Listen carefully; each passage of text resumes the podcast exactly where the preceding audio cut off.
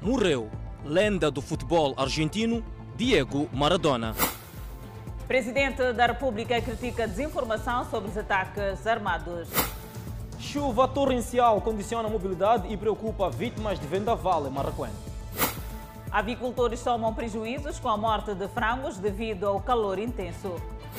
Secretário do Estado do Desporto fala de sabotagem no adiamento do Moçambola.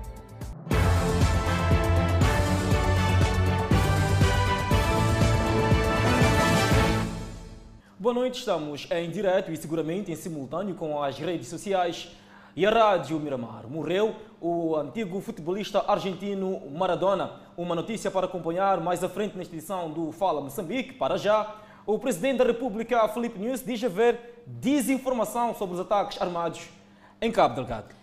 Filipe Nhonce pede o fim do uso de informações distorcidas nas redes sociais. Desta vez, a preocupação do Presidente da República, Filipe News, está relacionada à mediatização dos conflitos armados. Para News, a partilha de informações, fotografias e vídeos de forma irresponsável põe em causa o trabalho levado a cabo pelas entidades competentes. Entre as ameaças à nossa unicidade e moçambicanidade, Lamentamos, por um lado, as tendências crescentes de desinformação e a tentativa de manipulação da opinião pública, recorrendo à mediatização, invenção de fatos e a sua difusão fazendo uso de plataformas das redes sociais. Preocupa-nos também o fato de, nesta saga de distorção da realidade, e da divulgação de irrealidades estarem a ser utilizados alguns órgãos de informação que, ao invés de pautarem pelo profissionalismo, acabam deliberada ou inocentemente por agir em vantagem dos inimigos ou dos terroristas. Assim sendo, o presidente pede maior atenção por parte dos membros das Forças de Defesa de Moçambique e até mesmo aos gestores das plataformas em alusão.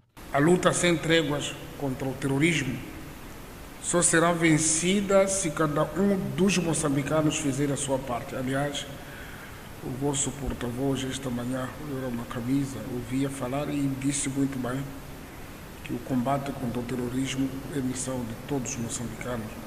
Nem que seja o simples ato de nos abstermos de ser caixa de ressonância da propaganda dos terroristas. Um problema que requer maior consciencialização para sua mitigação e o presidente orienta tal intervenção da parte do Ministério da Defesa e líderes comunitários. O setor da defesa, como, como personificação do compromisso nacional de defesa da pátria, soberania e integridade territorial, tem a nobre missão de salvaguardar estes valores concorrendo para a criação de condições que promovam o desenvolvimento harmonioso e sustentável do nosso país.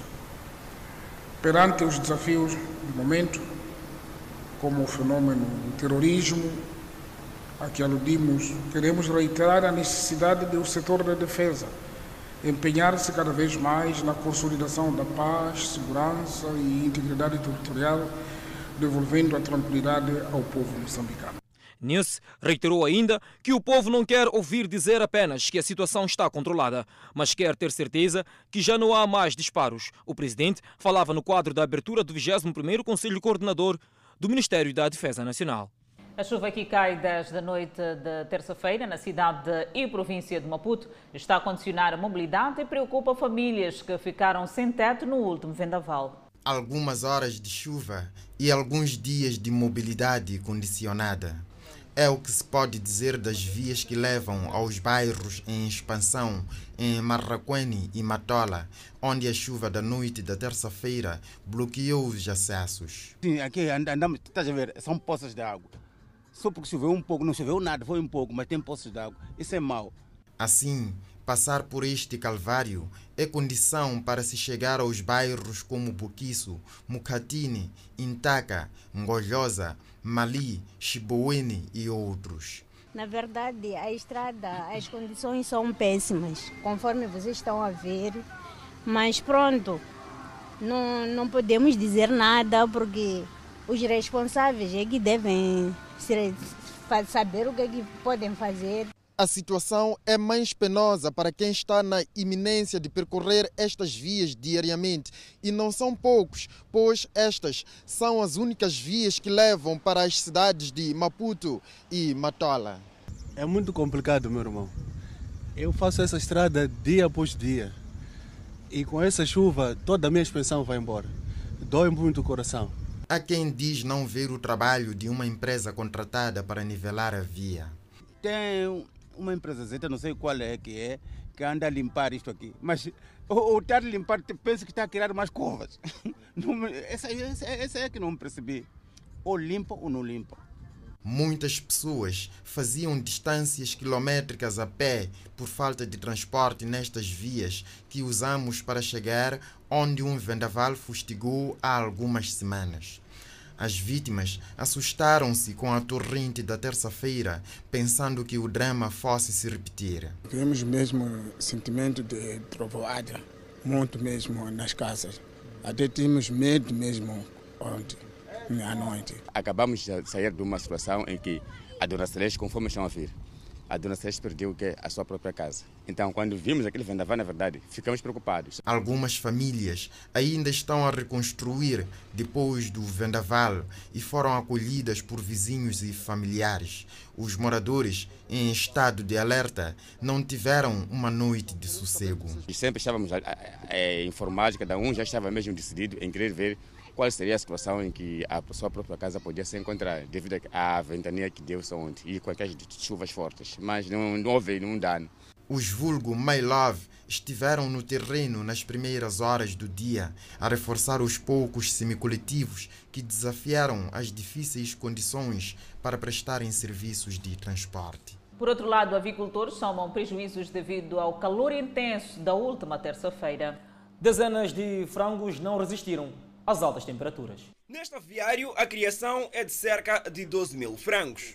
Com a entrada de verão, todo o cuidado teve de ser reforçado para fazer face às altas temperaturas. Com a estação de verão e o calor intenso que se vai sentir nos últimos dias, avicultores vêem-se mais desafiados devido a esta vaga de calor. Nas últimas 24 horas, o prejuízo foi ainda maior para alguns avicultores. Tem sido um desafio muito difícil de articular, visto que a nossa atividade, ou melhor falando da agricultura em geral, no nosso caso da área de pecuária, temos sido imposto a melhorar as condições das infraestruturas, acima de tudo, criar as melhores condições no sentido de fazer face à mudança climática que hoje enfrentamos. E tem sido um desafio muito daqueles que nos põem à prova de que fizemos a, a produção é, mediante as condições que temos, mas temos que pensar nos adaptar para o melhor. Com o calor intenso que se fez sentir nas últimas 24 horas, houve perdas de criação. Aqui, por exemplo, o prejuízo foi de cerca de 7 mil meticais. E no outro aviário do mesmo senhor Abrantes, o prejuízo aproximou-se aos cerca de 20 mil meticais. Ou seja, em 24 horas, morreram mais de 100 frangos neste aviário. Tivemos que nos reinventar para conseguir eh, fazer face àquele calor de ontem.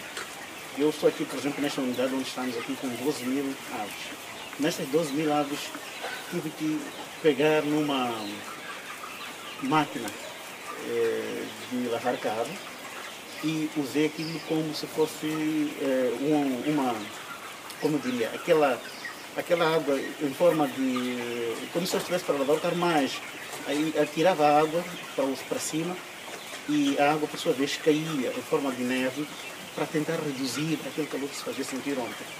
E, felizmente, por causa deste método que eu usei, consegui reduzir a taxa de mortalidade, mas mesmo assim não, faltou, não faltou alguma mortalidade.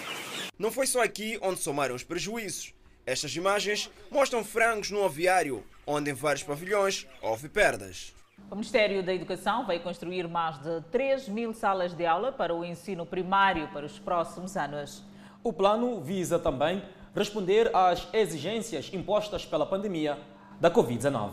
A pandemia chegou e obrigou a mudanças bruscas no processo de ensino e aprendizagem.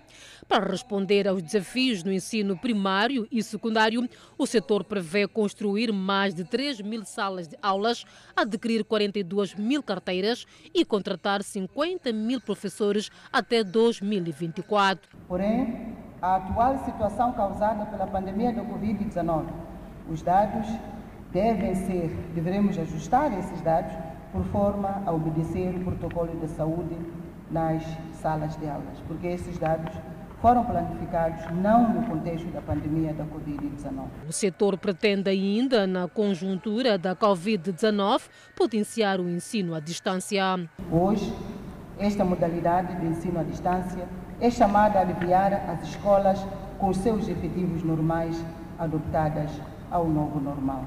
Carmelita Lua, que falava durante a abertura do Conselho Coordenador deste setor, avançou ainda que, apesar dos constrangimentos, a avaliação da retoma dos alunos da décima e décima segunda classes e muito recentemente da décima segunda e muito recentemente da sétima classe é positiva. A décima segunda classe retomou a 1 de outubro de 2020 das 324 escolas existentes, 309 retomaram o correspondente a 95,4%. É uma retoma satisfatória também defendida pelos gestores de algumas escolas, sobretudo primárias, que dizem contar com o apoio dos pais encarregados de educação, numa altura em que se aventa a hipótese do regresso de outras classes do ensino primário. A compreensão que os pais puderam ter sobre a necessidade desta retoma apesar de ainda persistirem algumas questões que os pais ainda têm,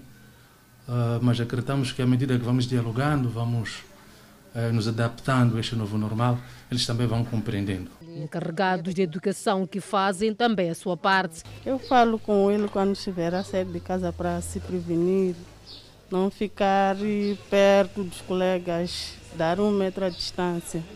Hum. Estão reunidos neste Conselho Coordenador quadros do Ministério da Educação, que vão durante três dias avaliar os desafios e perspectivas do setor durante 2020 e 2024. Automobilistas estão preocupados com o derramamento de betão nas estradas da cidade de Maputo e Matola. Os condutores já alegam que, para além de danificar as estradas, acelera também na danificação de viaturas. Os carros andam aos balanços em alguns pontos da cidade e província de Maputo. Situação provocada por estes caminhões de transporte de betão, que no seu percurso vão espalhando concreto pelas avenidas. Diariamente, viaturas ligeiras, assim como pesadas, partilham espaço com carros como este, de carga de betão. Fato é que, mais do que circular nas avenidas, também fazem o seu estrago. Os automobilistas sofrem calados. No entanto, não falta opinião sobre um fenômeno que já muito é visível. Danificam a via pública e também as viaturas. Assim o dizem os automobilistas. Eles deviam evitar, arranjar uma, forma de poder evitar, porque estraga o pavimento e está, está nos pôr em perigo. Sim. E também acelera a danificação das viaturas. É isso, é isso. É isso. Essas nossas estradas, como também estão assim de qualquer maneira, quando apanham essa, essa, essas pedras que andam por aí, já ficou com facilidade de, de, de quebrar-se. Polícia Trânsito, a Polícia Municipal podia, devia controlar mais isso.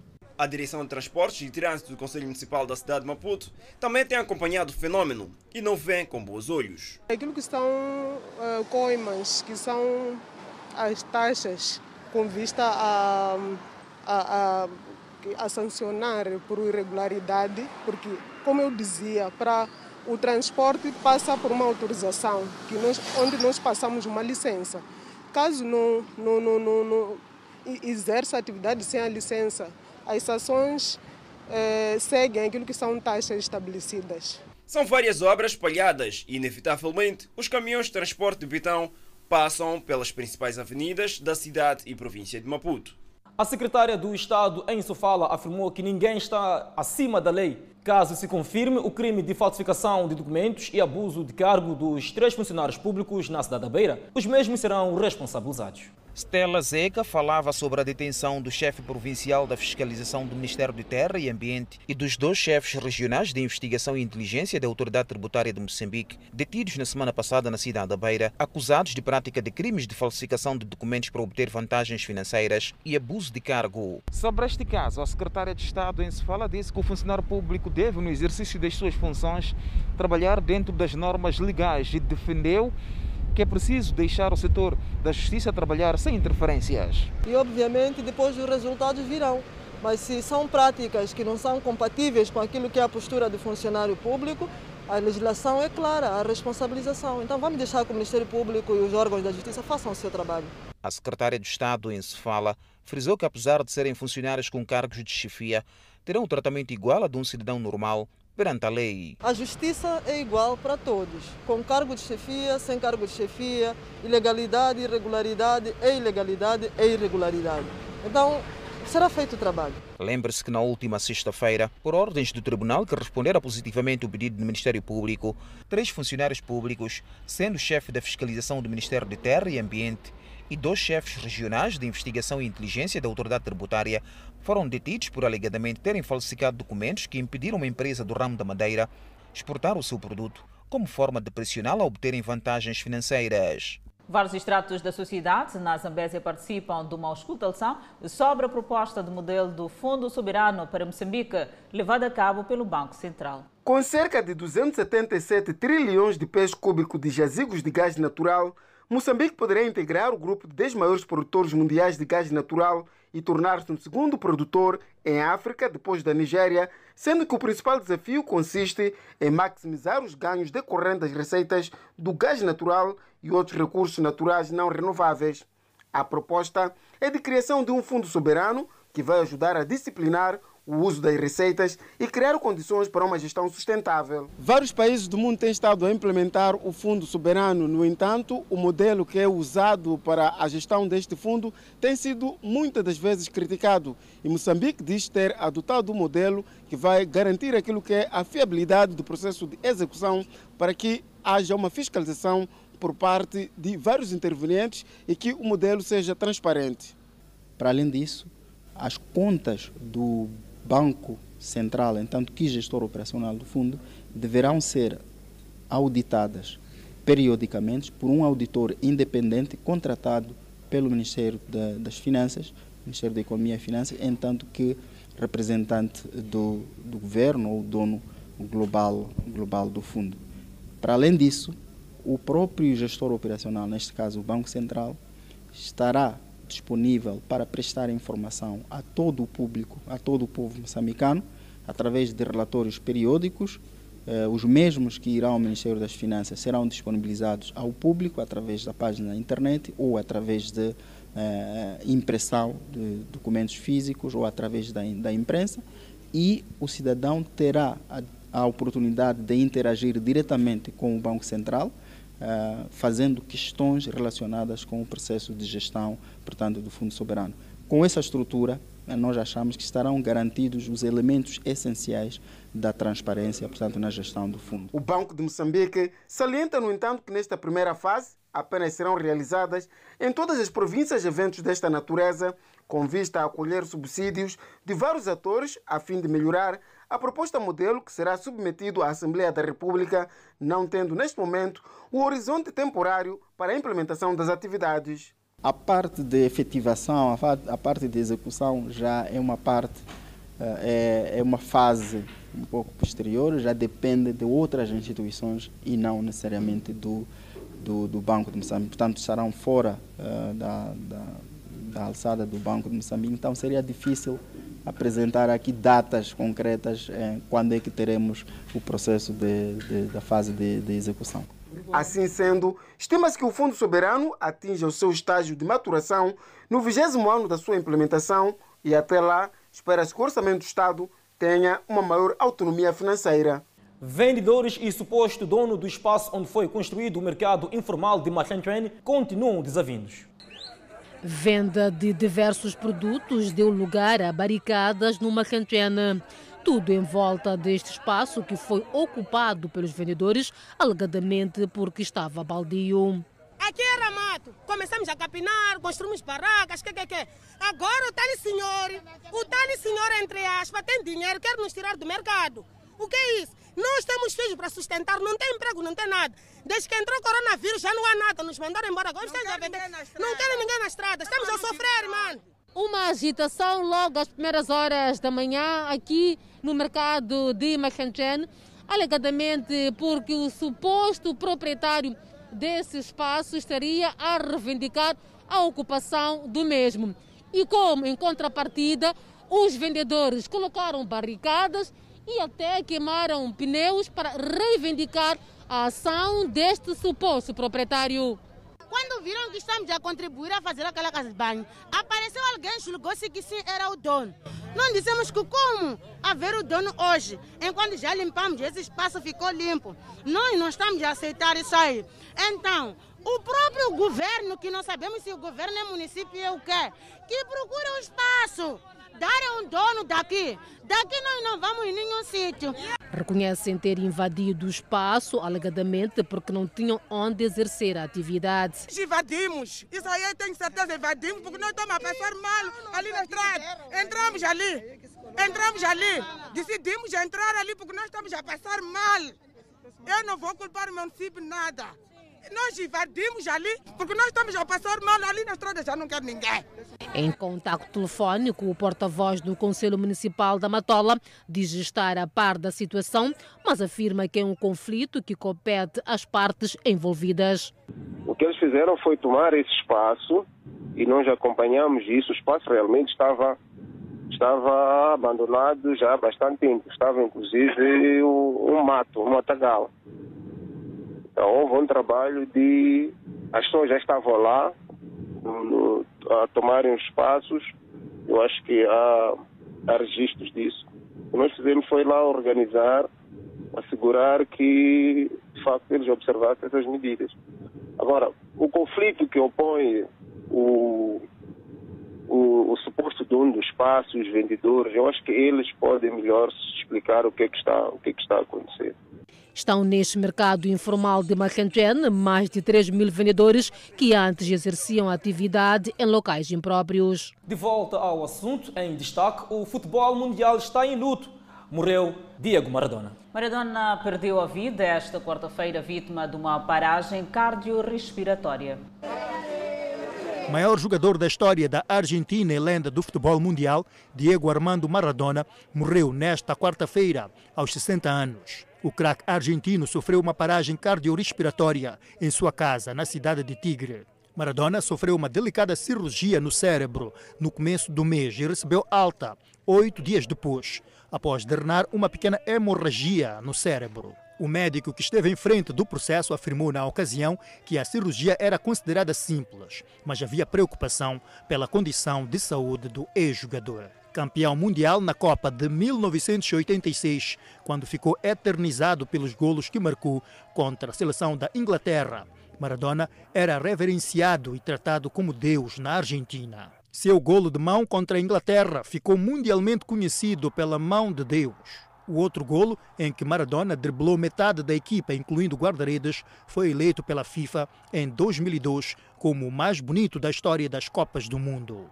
Maradona também jogou nas Copas de 1982, 1990 e 1994. Em 1990, ele e Canidia fizeram a jogada que eliminou a seleção brasileira nos oitavos de final. Maradona conviveu com problema com as drogas durante toda a sua vida. O craque argentino nasceu em Vila Fiorido, um bairro muito pobre da periferia de Buenos Aires, e começou a sua carreira no Argentinos Juniors clube em que foi revelado com apenas 15 anos e onde atuou entre 1976 e 1981. Um dos maiores jogadores da história do futebol mundial, Maradona jogou um ano no Boca Juniors e logo se transferiu para o Barcelona, onde atuou entre 1982 e 1984.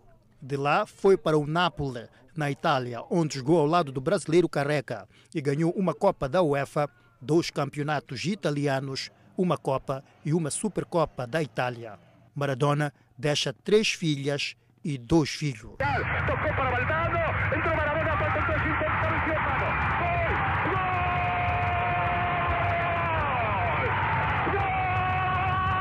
O mercado abre em alta nos Estados Unidos da América após incertezas ou volta dos resultados das eleições. Esse impulso pode marcar uma viagem positiva no mercado global. A confiança dos investidores aumentou com as notícias encorajadoras sobre as próximas vacinas contra o coronavírus e a melhoria das perspectivas de uma transição tranquila para a Casa Branca, após Donald Trump ter dado luz verde para a troca de pastas. Este encorajamento refletiu-se nas principais bolsas de valor nos Estados Unidos da América, cujo índice Dow Jones atingiu um recorde de pontos na noite passada, ao cruzar 30 mil pontos. Esta performance vai trazer um impacto positivo nos mercados globais que ainda se ressentem dos choques da pandemia da Covid-19. Entretanto, e segundo analistas, este marco é menos significativo para os chamados investidores profissionais, ou seja, a 30 mil pontos, o índice pode atrair pequenos investidores que ainda estão à margem e que agora estão ansiosos por participar da exuberância do mercado. Acompanhe no próximo bloco três supostos ladrões detidos em Sofala. Desconhecidos encadeiam onda de assaltos no bairro Agostinho Neto. Para ver e ouvir, já a seguir ao intervalo. Até já.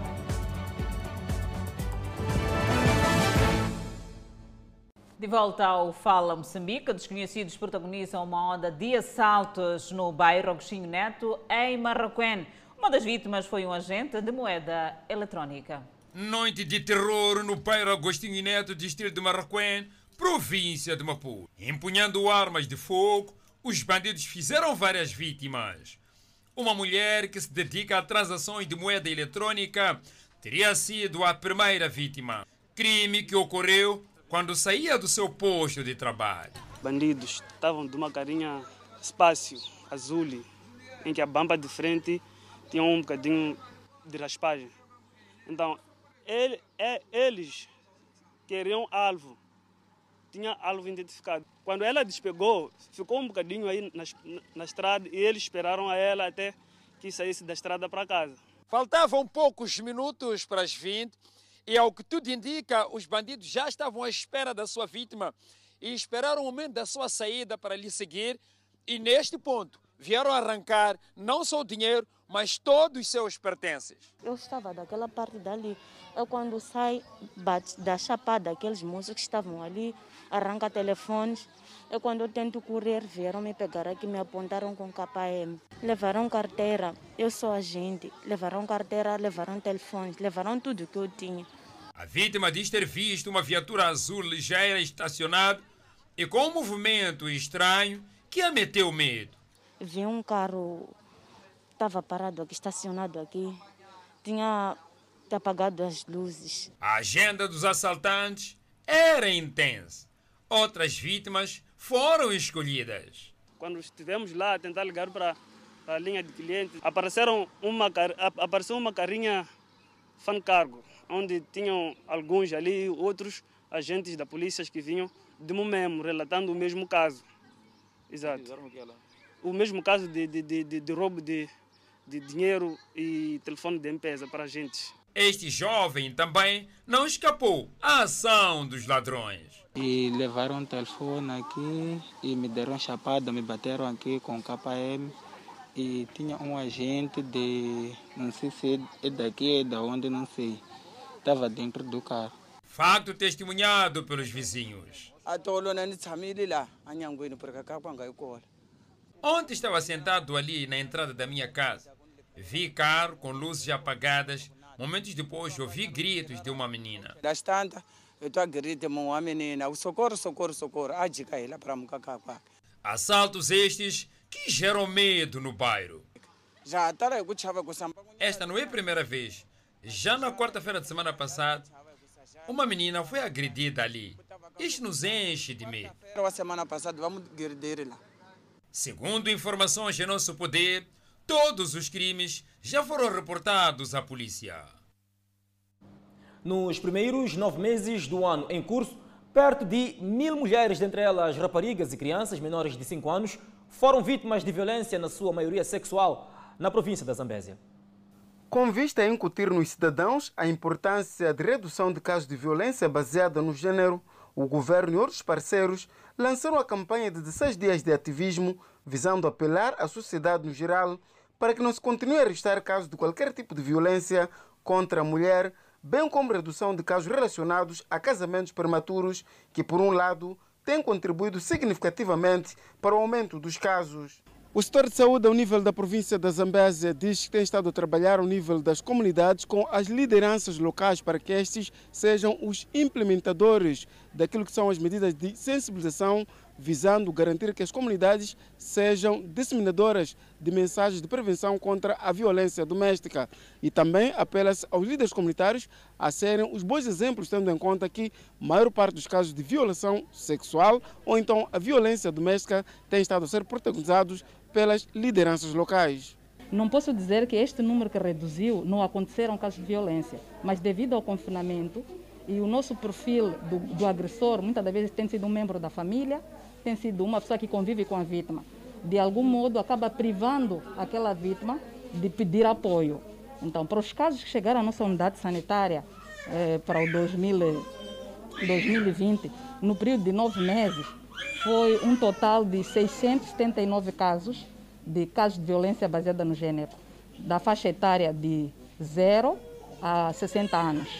Margarida Matos, esposa do governador da província da Zambésia, entende que, mais do que prevenir os casos de violência ou violação sexual contra esta camada, urge a necessidade de se continuar a trabalhar para com a camada juvenil para perceber sobre qual mal a violência pode trazer numa rapariga ou criança através das lideranças locais a vários níveis. Todo este, toda esta conjuntura, podemos dizer que há violência sim, mas não, os índices não são assim tão elevados porque não se faz sentir, as pessoas não falam, estão mais preocupadas, precavidas por causa desta doença e muitas coisas que acontecem nas nossas famílias não ficam muito relevantes porque as pessoas ficam sempre a pensar: será que eu vou ficar doente? Será que eu não vou ficar doente? Então, a violência existe sim, mas porque há, um, há uma harmonização familiar relação ao coronavírus, que temos que continuar a lavar as mãos, temos que continuar a pôr a máscara, o distanciamento social, as pessoas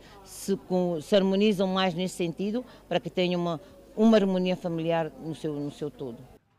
Com a pandemia do novo coronavírus, o número de casos de violência na Zambésia tende a aumentar na sequência do confinamento das famílias e a falta de denúncia por parte das vítimas. No distrito de Nhamatada, em Sofala, o roubo de gado bovino leva à cadeia três ladrões e um comprador. Três jovens que, por sinal, eram trabalhadores de uma quinta engendraram um plano de roubo de gado bovino, tendo vendido a este cidadão. Após denúncias feitas pelo proprietário do gado ao comando distrital de Nhamatanda, as investigações chegaram à conclusão de que o gado havia sido roubado pelos próprios trabalhadores da vítima. Consideramos o caso esclarecido, uma vez todos detidos e o expediente elaborado a peça de expediente elaborada e que já segue a sua tramitação normal e legal. Os indiciados admitem a prática do crime de que são acusados. Por causa do boi. O que aconteceu com o boi? Nós, nós emprestamos boi para Majunjo e, e depois entrei no Majunjo. Um gajo fez. Um, nós vendemos para esse aqui. Hum. Roubaram? Sim. Roubaram de quem? Quinta de Adamo. Adamo e quem? Você patrão? Sim. O dinheiro foi por onde? Recebi dinheiro esse. Eu foi dado oito. Oito foi lá na beira com meu irmão. Assim meu irmão foi lá onde no parte de não sei, chumba. Entretanto, o cidadão que adquiriu o gado bovino reconhece a sua culpa neste mesmo caso. Quando as coisas querem acontecer, acontece mesmo. É, porque esses miúdos veem a frito temos um animal a vender. Eu disse, não, eu não preciso do animal, só que eles, esse animal não tem problema, nós estamos muito mal, falta de dinheiro. Hum. Eu senti, paguei. Mas o senhor acha que esse onde é que podiam ter arranjado?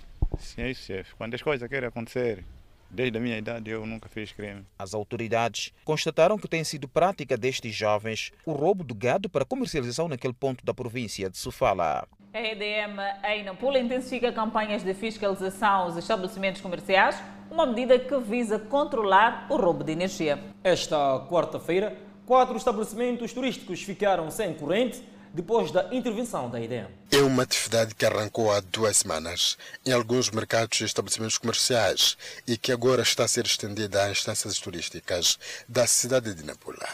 Esta quarta-feira, quatro instâncias turísticas localizadas no bairro de Marere ficaram sem energia depois de terem sido cortadas. Trata-se do vulgo Pequeno Maputo, Vila Capricho, respectivamente, que há muito consumiu energia supostamente de forma ilegal. E viemos só confirmar aqui aquilo que, que, que foram as fraudes. E nessas instalações, o, o denominador comum é o mesmo tipo de cometimento de fraude, em que o cabo instalado para instalações uh, é desviado, é, é, é, é derrivado e de forma subterrânea vai alimentar aquilo que é a parte essencial desses estabelecimentos comerciais. Estou-me a referir de cozinhas, eh, congeladores e grandes geleiras. E a parte contabilizada era somente da iluminação.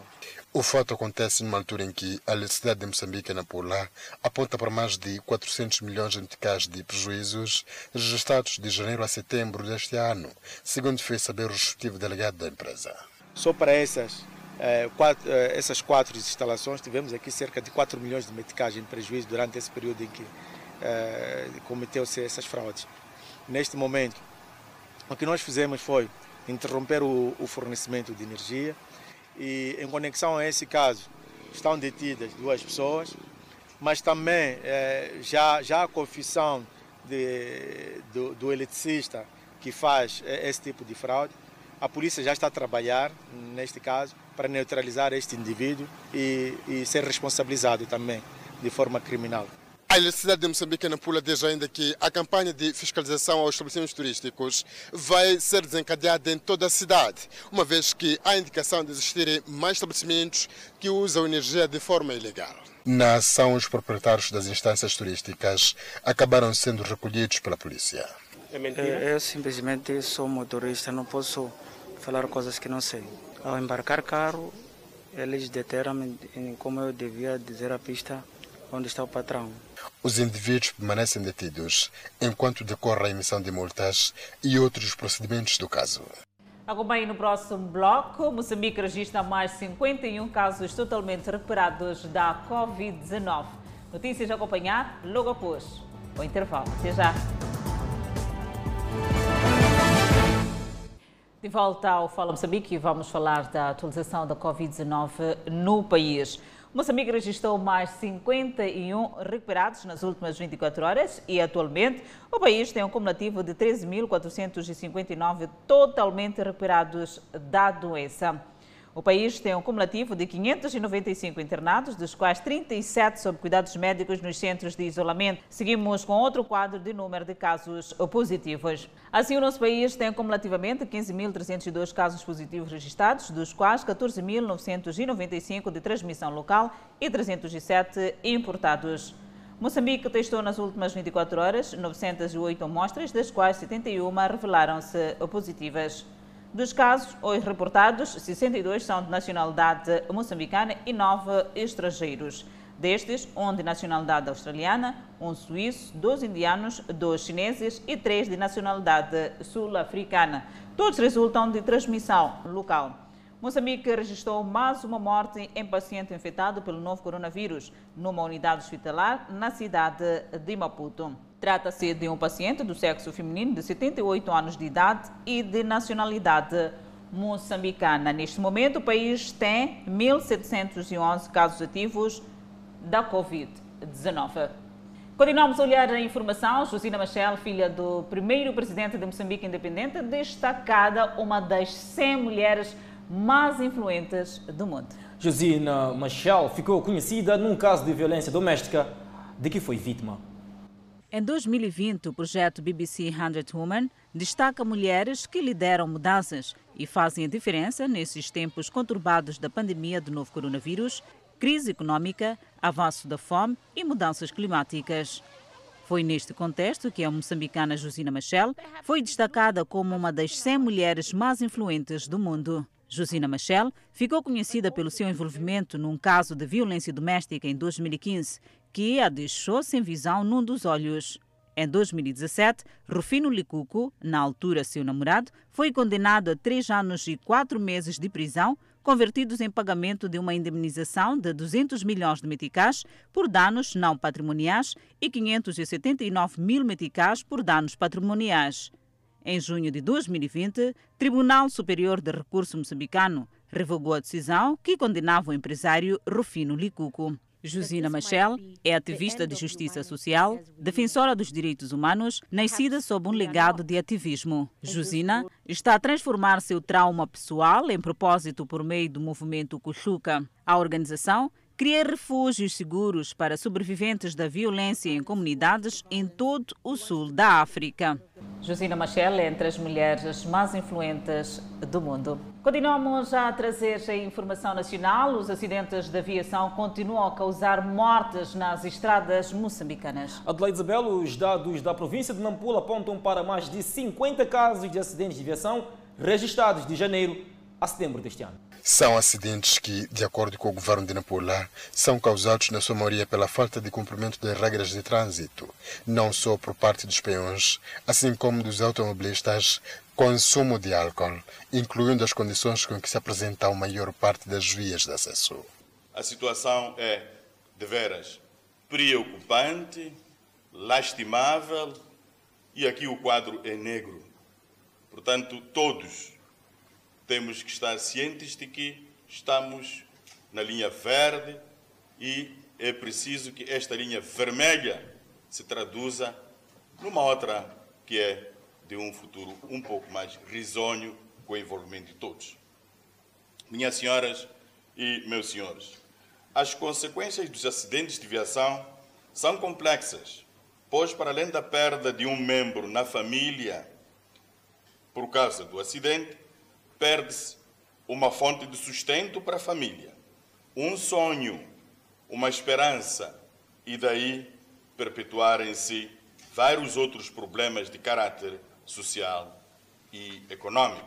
Para o efeito, foi lançada recentemente, junto de algumas empresas que trabalham na área de transporte, uma campanha de educação rodoviária, como forma de controlar a situação de acidentes de viação em Nampula. Lamentavelmente, na maioria das vezes, assistimos situações em que os condutores se fazem ao volante das viaturas sob efeito de álcool ou outras substâncias psicotrópicas, ato proibido nos termos do Código de Estradas, na medida em que o consumo destas drogas está cientificamente provado que afeta a capacidade de condução, por exemplo, estas diminui o nível de reflexo ou de reação, aumentando assim o risco de ocorrência de acidentes de viação. Por isso, o governador de Nampula apela à população para a necessidade de doação de sangue, no sentido de salvar vidas neste período em que aproxima-se a quadra festiva,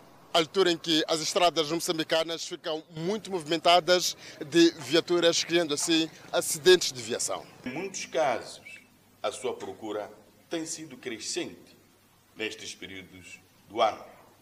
Recordemos-nos que doar sangue é salvar uma vida, que pode ser até de um parente, um colega de serviço, um amigo, enfim, um compatriota, um cidadão e um ser humano que está aqui em paralelo, decorre uma outra campanha de sensibilização aos mototaxistas sobre as regras de trânsito, uma atividade levada a cabo pela Polícia de Trânsito. Como medida para evitar a destruição das vias em Nhambane, a Administração Nacional de Estradas está a investir cerca de 3 milhões de meticais na construção de valas de drenagem em vários pontos daquela província. A Administração Nacional de Estradas em Nhambane arrancou com a construção de novas valas de drenagem das águas nas ruas consideradas muito problemáticas em épocas chuvosas, estando neste momento as obras a decorrerem concretamente no cruzamento de Chicuque, bairro Mazambanini, na cidade da Machixe. O objetivo, segundo o delegado da ANE, Dedo Mendes, é criar condições de facilitação do escoamento das águas fluviais durante a época chuvosa, evitando problemas de destruição das estradas e alagamento em residências. Estamos a fazer aterros e construção da vala de drenagem para o melhor direcionamento das águas. É uma zona que sofre muito devido às inundações em tempo chuvoso. Sofre muito devido às inundações em tempo chuvoso e também recolhe grande parte da água que vem da Estrada Nacional número 1. Esta é uma obra que visa essencialmente fazer proteção à Estrada Nacional número 1, porque a erosão já era acentuada e, por outro lado, proteger as famílias que, que, que estão, uh, residem nesta zona. São várias famílias que em dias de chuva sofrem. As suas casas têm sido alagadas por conta das águas das chuvas. Com a construção desta vala de drenagem, dizem que a situação poderá ficar minimizada. Com a construção da drenagem, estamos muito felizes porque os dias que atravessávamos antes já acredito que ultrapassamos, para não chover sempre estava mal, tínhamos que andar atrás de pá, andar atrás de enxada, ora porque tínhamos que tirar a louça para em cima da mesa. No, no tempo de chuva tem sido muito difícil porque eles não conseguem passar pela estrada por causa das... yeah, eu acho que vai nos ajudar sim, porque a, a, a chuva a chuva terá mais facilidade de, de passagem. Segundo este responsável, decorre em paralelo duas outras intervenções ao longo da Estrada Nacional, cujo término está previsto para o primeiro semestre do próximo ano. Esta é uma das três obras que estão em curso nesta altura. Temos uma em Serene, cuja intervenção é de mesma natureza, e outra na vila de Cumbana. A execução das atividades conta com o envolvimento das comunidades locais, as quais têm sido sensibilizadas sobre a necessidade de estarem cientes de que não devem deitar os resíduos sólidos nas valas de drenagem. O primeiro-ministro Carlos Agostinho do Rosário dirige de 26 a 27 do mês em curso a primeira Conferência Internacional de Investimentos da província da Zambésia, que terá lugar na cidade de Mocuba com o objetivo principal de promover e atrair investimentos para as áreas estratégicas, com vista a impulsionar o desenvolvimento daquele ponto do país. Com a Conferência de Investimentos, as autoridades governamentais esperam divulgar as oportunidades de negócio e atrair potenciais investidores para a Zambésia, apresentar o quadro legal em vigor, incentivos fiscais e aduaneiros, bem como do ambiente de negócio prevalecente no país. Na atualidade internacional, morreu o antigo presidente do Níger aos 82 anos de idade. Não perca o desenvolvimento desta e outras notícias já a seguir ao intervalo. Até já. Seguimos agora com a notícia em destaque. Antes do intervalo, o antigo presidente do Níger, Mamadou Tanja, morreu aos 82 anos, segundo informou o governo daquele país que foi eleito para liderar o Níger duas vezes, de 1999 a 2010, e derrubado num golpe de Estado depois de tentar mudar a Constituição para estender o seu poder. O governo de Níger anunciou três dias de luto nacional pelo ex-líder da nação da África Ocidental. Chega ajuda humanitária ao campo de Rakoba, no leste do Sudão. No entanto, mesmo parece ser ainda insuficiente tendo em conta o elevado número de refugiados que encontram-se no campo. Estima-se que o primeiro campo de refugiados oficial tenha cerca de 8 mil pessoas e a situação continua dramática. Agências humanitárias começaram a estabelecer-se em Rakoba para ajudar as milhares de pessoas no campo que já está cheio. A pressão sobre as agências humanitárias para o apoio em outras crises no país, tais como inundações deste verão no Sudão, que afetaram 9 milhões de pessoas, e também o coronavírus, colocou uma grande pressão sobre os fundos. O governo de Kadarif deve abrigar os mais de 40 mil refugiados. O governador de Kadarif, Suleiman Mossa, afirmou que se as previsões estiverem corretas de que mais 200 mil refugiados poderão chegar nos próximos seis meses ao país, o Estado não estará pronto. As Nações Unidas pediram 200 milhões de dólares para ajudar a crise. O governador alertou que a doença pode facilmente se espalhar nos campos e se espalhar para o Sudão. Agências humanitárias de todo o mundo começaram a distribuir ajuda, mas não será suficiente para as milhares de pessoas no campo Longas filas são formadas em cada estação de distribuição, com muitas pessoas a saírem de mãos vazias. E da África ao continente europeu, o presidente da França, Emmanuel Macron, anunciou um plano de flexibilização do lockdown no país a partir deste sábado. Os franceses estão em confinamento desde os finais de outubro, após os números de coronavírus baterem níveis alarmantes nesta segunda onda da pandemia na Europa. Macron também afirmou que o início da vacinação contra a Covid-19 na França deve começar no fim de dezembro ou em janeiro. Segundo o presidente, a imunização não será obrigatória. Mesmo assim, ele assegurou que as estratégias de combate à pandemia no país baseiam-se na vacina. França registrou uma queda no número diário de casos confirmados da Covid-19. Eram 60 mil antes do lockdown e na semana passada ficou em 20 mil. Ce sera le 15 décembre Façamos tudo para evitar uma terceira onda e um terceiro confinamento, disse o presidente. Macron, porém, advertiu que as medidas de flexibilização podem ser retiradas caso os números do novo coronavírus voltem a piorar na França. Convidamos ao breve intervalo, mas antes a previsão do estado do tempo. Pemba 32 de máxima, 24 de mínima. Lixinga 33 de máxima, 15 de mínima. Nampula 38 de máxima, 21 de mínima. Seguimos para o centro do país.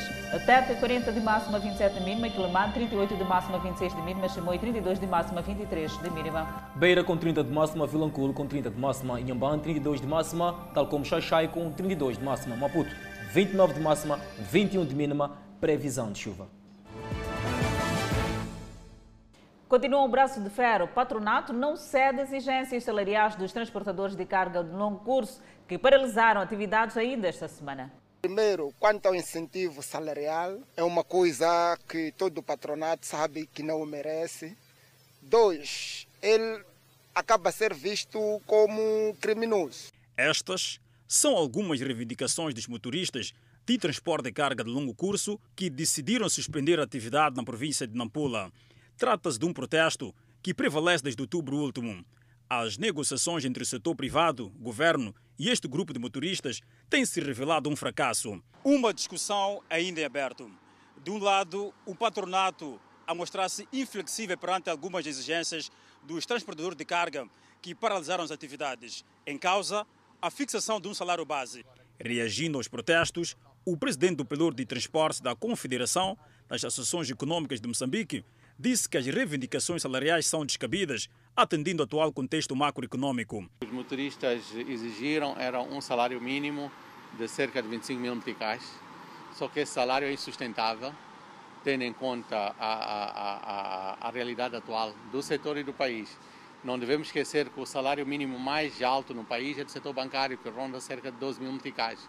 Então, é uma exigência irrealística, né? mas mesmo assim estamos sensíveis com preocupação e tentamos uh, arranjar uh, uh, uma proposta que fosse mais ou menos possível de, de atingir. O patronato não está disposto a abrir os cordões à bolsa. Dos 25 mil meticais salário base proposto pelos transportadores, a contraproposta é de cerca de 10 mil meticais, 4 mil meticais a mais que o atual ordenado. Isto é uma proposta do privado, não podemos transformar isto em norma, porque quem tem o dever de o fazer é o Ministério do Trabalho, é o governo que, que vai aprovar. Mas o que nós queríamos é acordar entre os motoristas e os operadores, porque se nós acordarmos fica muito mais simples do governo ratificar. Né? E mais, a CTA entende que os vencimentos devem ser calculados com base na produção. O secretário de Estado do Desporto reuniu-se esta quarta-feira com os clubes que vão disputar o Moçambola para ouvir suas preocupações em relação ao adiamento da prova para janeiro do próximo ano. O secretário de Estado do Desporto mostrou-se insatisfeito com o adiamento do arranque do Moçambola de 5 de dezembro para 9 de janeiro de 2021. O adiamento do campeonato foi confirmado pela Federação Moçambicana de Futebol e a Liga Moçambicana de Futebol. Nesta quarta-feira, Gilberto Mendes reuniu-se com a direção da Liga Moçambicana de Futebol e os clubes que vão disputar o campeonato para ouvir as suas preocupações e constrangimentos provocados pelo adiamento. No encontro que teve a duração de aproximadamente três horas com os clubes do Moçambola, Gilberto Mendes mostrou-se insatisfeito com o processo que decorre para a retoma do Moçambola. O secretário de Estado de Desporto falou ainda de sabotagem de um campeonato que já devia ter arrancado depois da autorização do Presidente da República. A Secretaria de Estado, o Governo está muito agastado com a situação. Não estamos satisfeitos com a forma como tem estado a ser gerido este processo todo. Nós achamos que o Moçambola é uma, uma marca, algo que é muito íntimo para, para o nosso povo.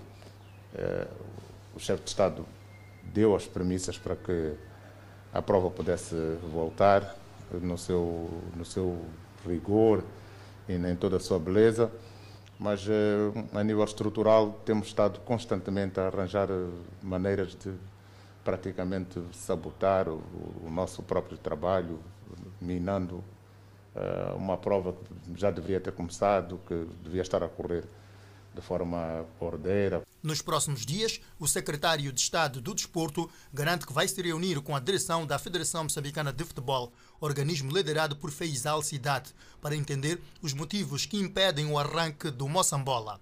Mendes entende que o campeonato deve arrancar sem desrespeitar as medidas de prevenção da Covid-19. Vamos fazê-lo também com a Federação Moçambicana de Futebol. Nós estamos satisfeitos, nós queremos que o futebol eh, conheça a tranquilidade e que não seja sempre apanágio do Moçambola ver sempre operações de resgate de, da prova, operações de, de, de, salvamento, porque a competição corre o risco de, de não terminar. O presidente do organismo que gera o Campeonato Nacional de Futebol, a Liga Moçambicana de Futebol, Ananias Coana, garante para este ano a realização da Assembleia Geral, encontro com os clubes onde vai-se definir as condições e datas concretas para o início do Moçambola. Eh, estamos a trabalhar no sentido de que uh, possamos, o mais rápido possível, uh, possamos voltar a, a competir. O, o, governo, na pessoa do seu excelência Presidente da República, já autorizou uh, o regresso às competições. Agora, resta a nós internamente, como disse a Sua Excelência Secretário de Estado, que nós temos que nos organizar devidamente para podermos arrancar. A Secretaria de Estado do Desporto apela à seriedade e rigor aos organismos que gerem o futebol nacional para evitar situações constrangedoras que podem impedir a evolução do futebol moçambicano. FIFA divulga a lista de candidatos a prémios do melhor do mundo. A FIFA anunciou os candidatos aos prémios de melhor do mundo com três representantes do futebol do Brasil. O atacante Neymar, do PSG, faz parte da lista de 11 pré-selecionados do The Best Player.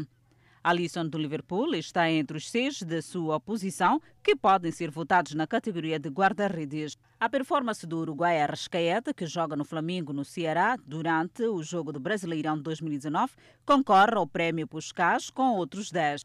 Devido à pandemia do novo coronavírus, a cerimônia de entrega de prémios pela FIFA foi adiada de 21 de setembro para 17 de dezembro, com transmissão de vídeos apenas, sem festa presencial. Dois grupos de especialistas foram responsáveis pela seleção dos candidatos. Os candidatos pré-selecionados receberão votos de jogadores, técnicos, jornalistas e adeptos que acessarem o site da FIFA.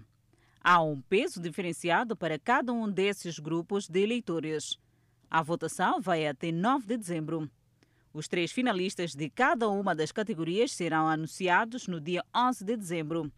O The Best é o único grande prémio individual que será dado para a temporada 2019-2020. Confira a lista dos candidatos para a categoria do melhor jogador do mundo em masculino e feminino. Tiago Alcantara, de Bayern de Munique, Liverpool, Cristiano Ronaldo, Juventus, De Bruyne, Manchester City, Lewandowski, Bayern de Munique, Mané, Liverpool, Mbappé, PSG, Messi, Barcelona, Neymar, PSG, Sérgio Ramos, Real Madrid, Salah, Liverpool. The Best em feminino, Luz Bronze, Lyon, Manchester City, Delphine Cascarino, Lyon, Caroline Assen, Barcelona, Pernil Arden, Wolfsburg, Chelsea, Jennifer Hermoso, Barcelona, Ji Soo-hyun, Chelsea, Sanker, Chelsea, Saiki Kumagai, Lyon, Zenifa Marazon, Lyon, Viviane Miedema, Arsenal, Wendy Rinaldi, Lyon. O Fala Moçambique fica por aqui. Obrigada pela atenção dispensada. E pela preferência, grato de coração, nós voltamos amanhã.